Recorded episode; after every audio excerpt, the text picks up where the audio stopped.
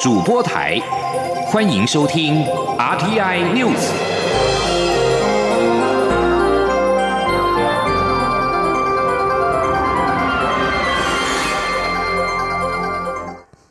各位好，我是主播王玉伟，欢迎收听这节央广主播台提供给您的 RTI News。今天是二零一九年五月十四号，新闻首先带您关注美中贸易战。美国调高对部分中国货品加征的关税税率之后，中国以相同手段还击。美国股市十三号不知倒地，道琼指数中场大跌六百一十七点，创下一月以来最糟的表现。苹果公司沦为贸易战的夹心饼干，股价惨跌百分之五点八。中国国务院在十三号宣布，从六月一号起调高对六百亿美元美国货品加征的关税税率，最高达百分之二十五。受此消息冲击，美股今天跳空开低，盘中一度狂泻近七百二十点，中场大跌六百一十七点三八点，跌幅百分之二点三八，收在两万五千三百二十四点九九点。标准普尔五百指数重挫六十九点五三点，跌幅百分之二点四一，收在两千八百一十一点八七点。以科技股为主的纳斯达克指数大跌两百六十九点九二点，跌幅百分之三点四一。收在七千六百四十七点零二点。美国总统川普在今天表示，六月底举行的 G20 集团会议当中，他将与中国国家主席习近平会晤，两人将针对美中贸易进行会谈。对于剩余三千亿美元中国商品加征关税一事，川普则表示，现在尚未做出最后决定。而中国方面则是在十三号指责美国的政策为世界贸易组织制造了生存危机，因此欲请世贸组织改革，以对抗美方的压力。中国警告，近来各种片面和保护主义行为已经伤害了世界贸易组织的权威与功能。中国在文件当中并未明指美国，不过所提的若干政策明显与美国有关。而现在，美国总统川普扬言，对要要对剩下的三千亿多亿美元尚未受到关税打击的中国商品加征关税。资策会资深产业顾问陈子昂指出，如果爆发第三波的贸易战，预料将冲击台湾的资通讯产业，影响将会全面扩大，恐怕拖累全球经济成长。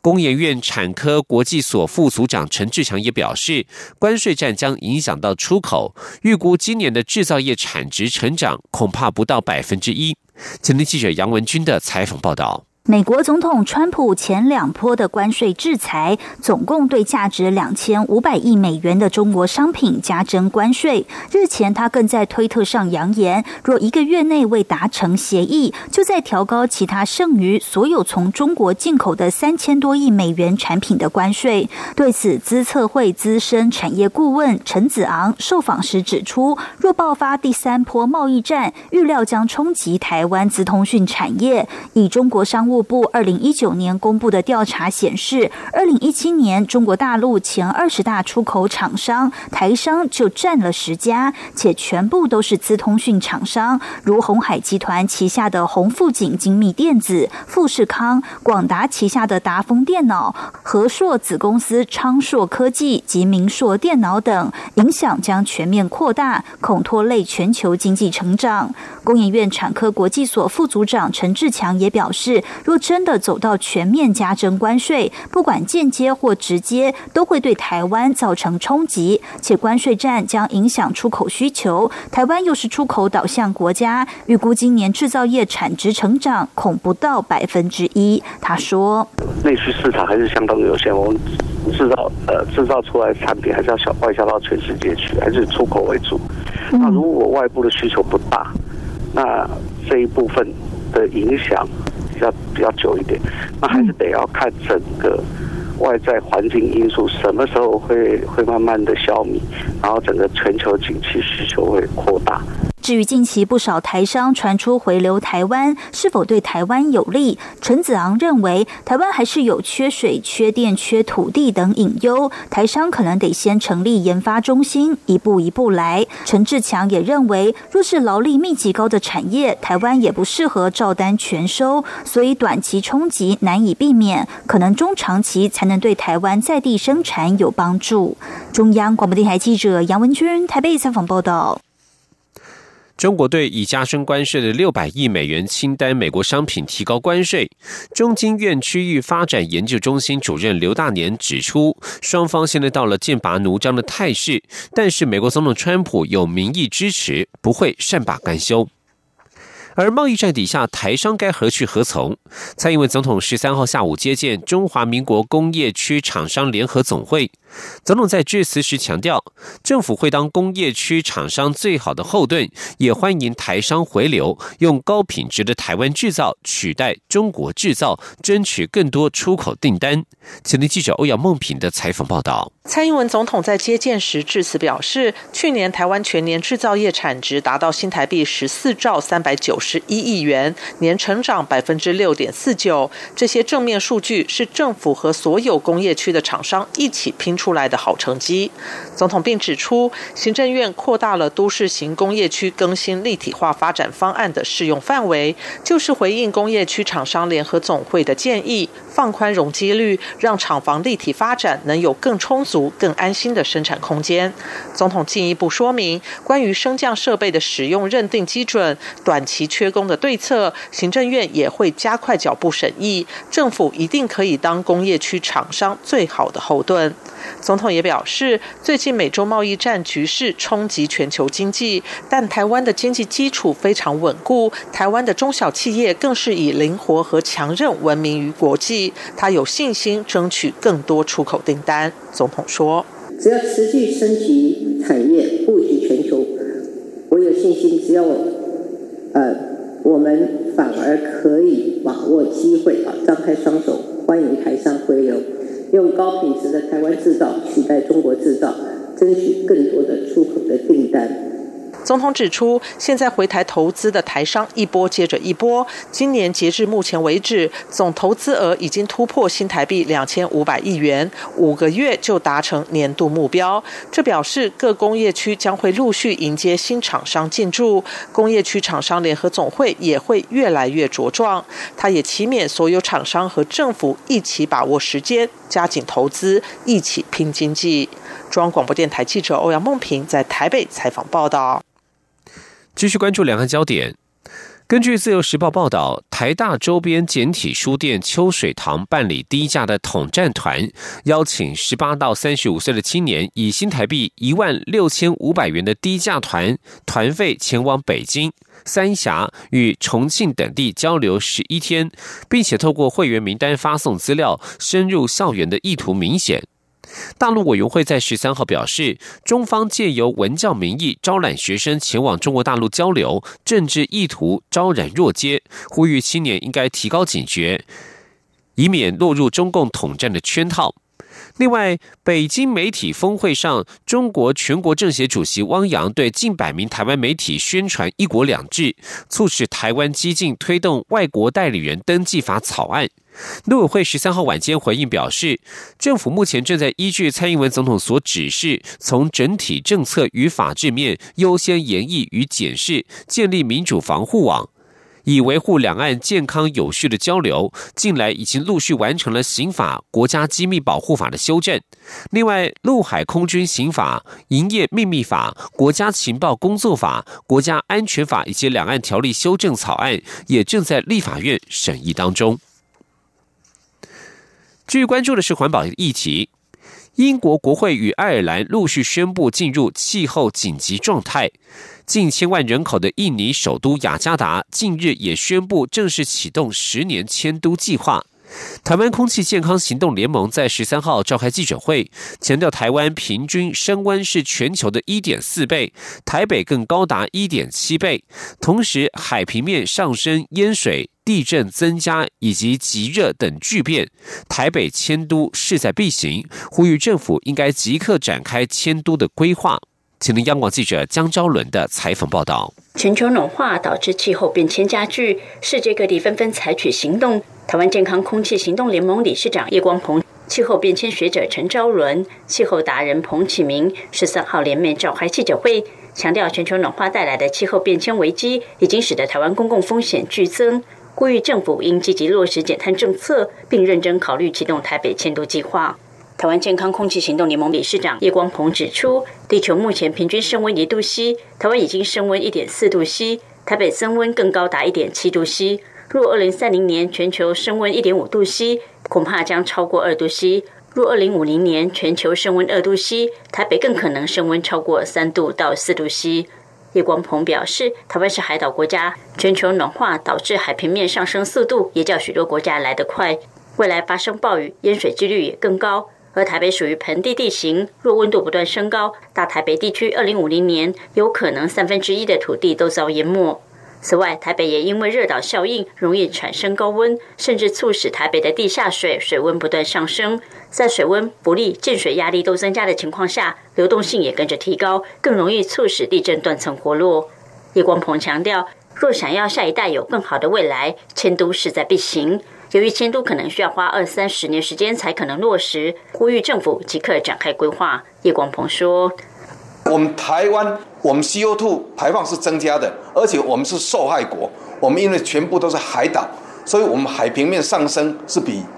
国外是增加很多的。所以台北市因为它是盆地。”所以它的热岛效应，温度升加很高。那海水如果要倒灌，如果再加上暴雨，很难把这个雨很很很难散去。还有加上地震，那因为气候变迁可能会影响地震。所以台北在多重的危险之下，其实是要分散风险，要考虑减压，要考虑开始迁都。气候变迁学者陈昭伦、气象达人彭启明则不约而同发出警语，指台湾减碳行动与国际期待有不少落差。国人对于地球暖化议题也没有太大警觉心，这些都可能让台湾在未来受到更大的气候变迁冲击，令人忧心。台湾健康空气行动联盟表示，他们将响应国际 Fridays for Future 未来星期五环保行动，将于五月二十四号号召全台学生为气候暖化罢课。当天在台北也会有游行抗议行动，向政府表达正视气候变迁议题，以及呼吁政府启动迁都计划等诉求。中国电台记者张超伦台北采访报道。现在确实有越来越多的迹象显示，地球面临气候变迁的威胁。夏威夷毛纳罗亚天文台十一号观测到大气层二氧化碳浓度首度突破四百一十五 ppm，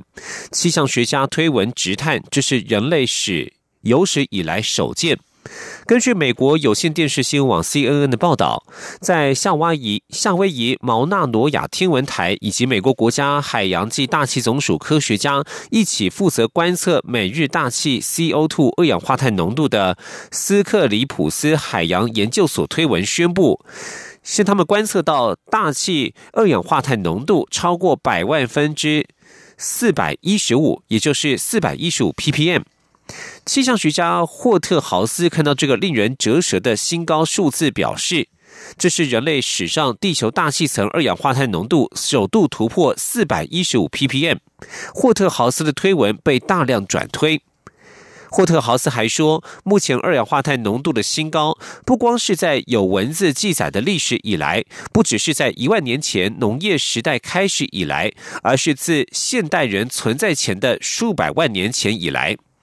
人类使用化石燃料和砍伐森林，造成大气中的二氧化碳浓度居高不下，将使得地球本身的自然降温系统无法发挥作用，进而造成地球表面的热气徘徊不去，全球气温因此一再升高，恐怕带来毁灭性的冲击。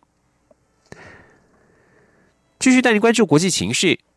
阿拉伯联合大公国十二号表示，有四艘商船在富查伊哈酋长国附近遭到蓄意攻击。富查伊哈是全世界最大的加油中心之一，位于荷默斯海峡外侧。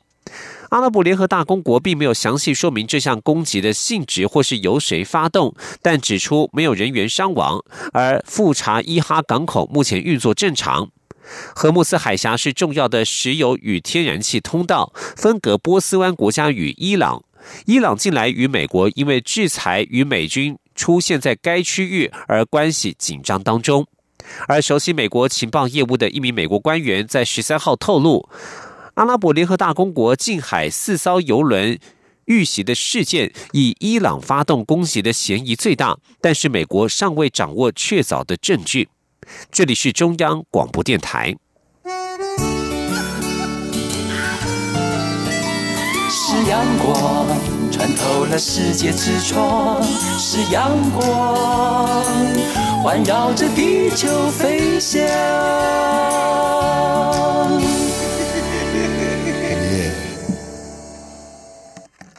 各位好，我是主播王玉伟，欢迎继续收听新闻，关注政坛焦点。高雄市长韩国瑜十三号受访时松口说出党征召就参选，还说选上就在高雄扎营上班。高雄市政府新闻局长王浅秋表示，韩国瑜也希望每个总统参选人都要重视高雄，解决南北失衡的问题。韩国瑜在十三号接受《天下》杂志专访，他说：“一定要让市民觉得他很关心高雄，所以抛出即使被动参选国民党的总统初选，高雄市民也不用担心，他在任何的情况之下都不会离开高雄。”另外，国民党主席红海董事长郭台铭十三号会面。郭台铭在会后表示，他向党主席吴敦义表达，每一位参选者都必须尊重党内初选办法，并且坚持举办政见会或辩论会，也希望民调纳入手机样本。对于媒体询问，如果初选没有获胜，是否愿意担任副手？郭台铭说，他不是副手的适合人选，因为他习惯做决策，不习惯做参谋，但是他会用各种方式协助胜出的人。而新北市前市长朱立伦则表示，他非常赞同郭台铭提出的建议，只要能够公平公正，他相信都是好的初选办法，也希望党中央尽快定出方法。而针对总统初选是否纳入手机样本，国民党党务人士十三号表示，暂时没有这样的规划。国民党初选民调将针对住宅电话，也就是针对市话来进行互中抽样，本来。本就涵盖年轻的族群，而且样本数量也较多，不会有少数意见放大或多数误差过大的情况。而在国民进党的初选方面。对于手机民调是否要纳入民进党内总统的初选民调，行政院前院长赖清德十三号表示，他不是反对手机民调，而是认为应该先解决准确性、公正性等问题。如果党中央经过一两年的完整调查，能够将外界质疑都清楚说明，相信社会会欢迎未来纳入初选制度。蔡英文阵营。发言人阮昭雄则是表示，交由党中央针对技术性的部分进行完整评估。蔡正营尊重经由民主机制的决议。前天记者欧阳梦平的采访报道：，民进党内对于党内总统初选民调是否要纳入手机，仍然没有共识。行政院前院长赖清德十三号上午在说明访日成果的记者会中，回答媒体提问时，强调媒体报道指他反对手机民调，这是个误解。他表示自己要表达的是，民进党从二零一一年开始，各种公职人员选举初选就使用加户民调，已经行之有年。明年总统初选办法也已经公告并执行。此时是否要中途改用其他的方法，党中央必须考量。赖清德指出，手机民调不是不好，只是必须经过科学的研究，许多准确性及公正性的问题要解决。他身为候选人，有责任指出问题给党中央参考。如果党中央能够全部解决，这可以讨论。他说：“以我医师的经验来讲，发明一个新药。”也要经过相当相当完整的程序的验证。手机民调，党中央如果经过一年两年完整的调查，把社会质疑的点都清楚对外说明，我相信未来纳入民进党初选的制度里面，社会上是会欢迎的。蔡英文总统初选阵营发言人阮昭雄则表示，民调是否纳入手机的讨论，其实是符合现在社会的生活习惯。在台湾合格的一千八百万选民中，有五百万人只有手机，手机族的声音不应该被忽略。他们并认为，民进党应该在民主的基础上更进步，最能够且最贴近真实民意的方案，才是能找出最强候选人的方案。阮昭雄便指出，手机纳入民调不止在国外行之有年，二零一四年起，民进党全国性民调也已经纳入手机。既然党主席卓荣泰曾公开表示，已经请党中央民调中心调查手机纳入民调的可行性，技术性的部分就由党中央完整评估。蔡阵营尊重民进党经由民主机制的决议。中央广播电台记者欧阳梦平在台北采访报道。民进党总统初选，民进党中央在十三号已经发出会议通知，邀请蔡赖阵营十五号明天出席会议，讨论政见发表会与民调相关事宜。蔡总统阵营发言人阮昭雄表示，已经收到会议通知，蔡阵营将派代表出席，对于政见会与民调的意见进入协调之后再谈。继续将焦点转到立法院。立法院在今天十四号将针对同婚专法进行逐条协商，十七号进行表决。挺同团体婚姻平权大平台总召吕新杰表示，行政院版本的同婚专法已经是同志团体退无可退的底线。若是最后政院版同婚专法未过，他们不排除升高冲突压力。吉林央广记者江昭伦的采访报道。院版同婚专法能否通过，本周将有结果。立法院预定十四号针对同婚专法三个版本展开逐条协商，十七号院会表决，力拼当天完成三读，让专法能顺利在五月二十四号上路。挺同团体伴侣盟以及婚姻平权大平台已经发出动员令，号召挺同群众在这两天齐聚立法院外声援挺同立委。伴侣盟指出，若立院三读通过的不是行政院版本，他们考虑采取进一步法律诉讼。婚姻平权大平台总召吕新杰则强调，他们的诉求就是要求立院通过院版同婚专法，绝对不接受同性结合、同性家属这种违宪的婚姻制度。若十七号表决未能通过院版，他们不排除现场升高冲突压力。吕新杰说。其实已经是同志团体不能再退的底线。我们现在还是保，就是保有最大的善意，可以去跟呃立委们游说跟沟通。可是如果到最后，这在一个同志已经退无可退的状况，我觉得呃我们并不排除提高冲突的这个提高我们的冲突的，就等于说现场冲突的压力。吕信杰表示，相对于反同团体闯进立法院施加压力给立委，挺同团体目前仍保持理性态度。但其实很多同志都已经无法再忍耐了，他们不希望走到冲突的那一步，呼吁朝野立委最终能通过院版同婚专法，不要成为制造婚姻一国两制差别待遇的帮凶。反同团体下一代幸福联盟表示，目前立院周边路权都已经被借走，他们目前还在规划要以什么样的形式表达诉求。不过，他们的诉求很简单，就是只接受国民党立委赖世宝所提的公投第十二案施行法，不论是院版或是民进党立委所提的版本，他们都不接受。中国电台记者张昭伦台北采访报道。继续关注的则是劳资的争议。桃园市空服员职业工会十三号起已经展开罢工投票，威胁即将来临的端午连假疏运。对此，交通部政务次长王国才表示，工会在上周五拜会交通部时已经示出善意，交通部也将在本周与长荣航空公司讨论，希望缩小双方的旗舰，包括让劳资争议卡关的竞搭便车条款。交通部也将寻求替代方案来化解僵局，让罢工争议尽早落幕。请听央广记者吴丽君的采访报道。长荣劳资争议未解，空服员工会也自五月十三号起到六月六号展开罢工投票。如果最后长荣分会同意票超过两千五百六十张，全体会员同意票也达到两千九百张，最快六月七号端午连假就可能展开罢工行动。对此，交通部政次王国才十三号在立法院交通委员会受访表示，空服员工会十号拜会交通部时已示出善意。交通部也将于本周与长荣航空公司讨论，希望缩小双方旗舰，让罢工争议尽早落幕。王国才说：“啊，基本上我觉得差距应该是不大，所以这个礼拜我们会找资方再来谈，希望把这个差距缩小。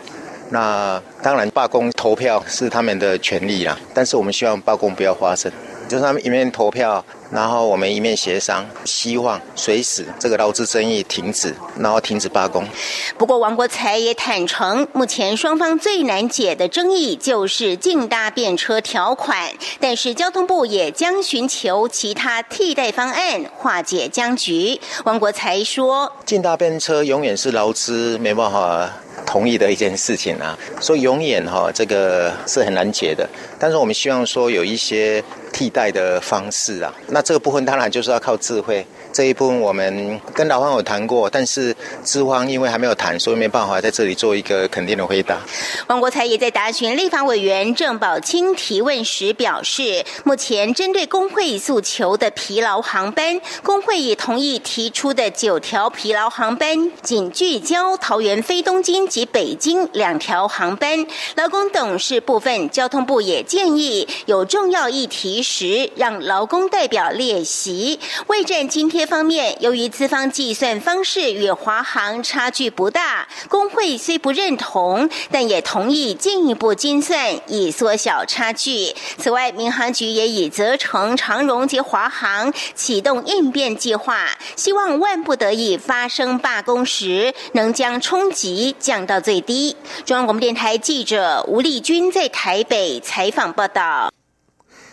而就在工会启动对长荣航空的罢工投票的同一天，传出长荣对员工进行问卷调查时提到将暂停雇佣关系，工会质疑是恐吓会员。长荣航空表示，主要是回复员工的说明，空服员罢工期间将暂停薪资与福利。劳动部对此表示，会对工会所提的申诉进行裁决，而长荣方面也告知劳动部不会解雇罢工人员。另外，有劳工团体在十三号前往劳动部抗议。他们指出，劳动部正在严拟修正违反劳基法裁处罚还共通性原则，让微型企业或违反情节轻微的事业单位可以减轻甚至免除处罚，恐怕大开后门，让一般企业有机可乘。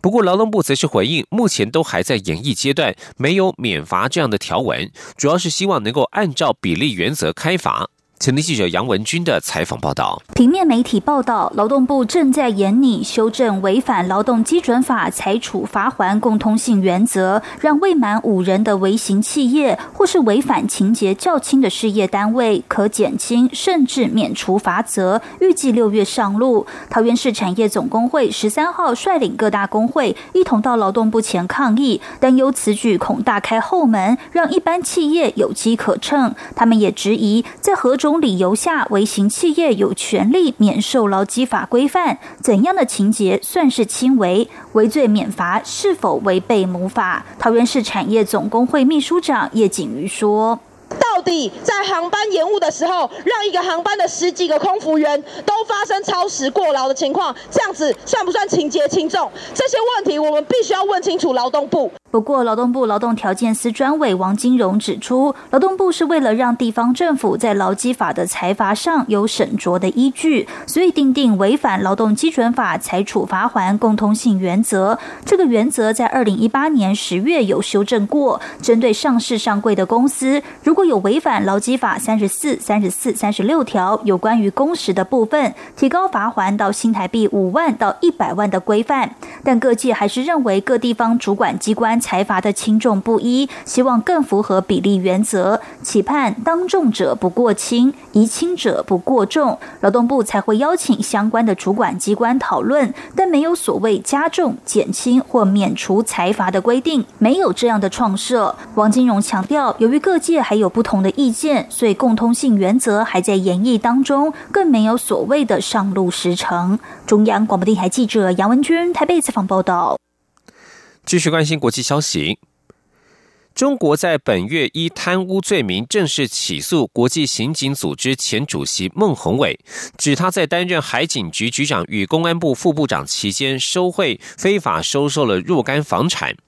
孟宏伟家人聘请的律师马西尼向在十三号向记者表示，孟宏伟的妻子高歌与一对双胞胎儿子已经获得法国政治庇护。孟宏伟在去年九月返回中国期间失踪。马西尼表示，高歌与儿子五月二号获得庇护，他今年初宣称有人企图绑架他，因此早已受到警方的保护。不过，中国在本月以贪污罪名起诉了孟宏伟，但高歌最近表示，中国官员并未提出任何证据来证明这样的指控。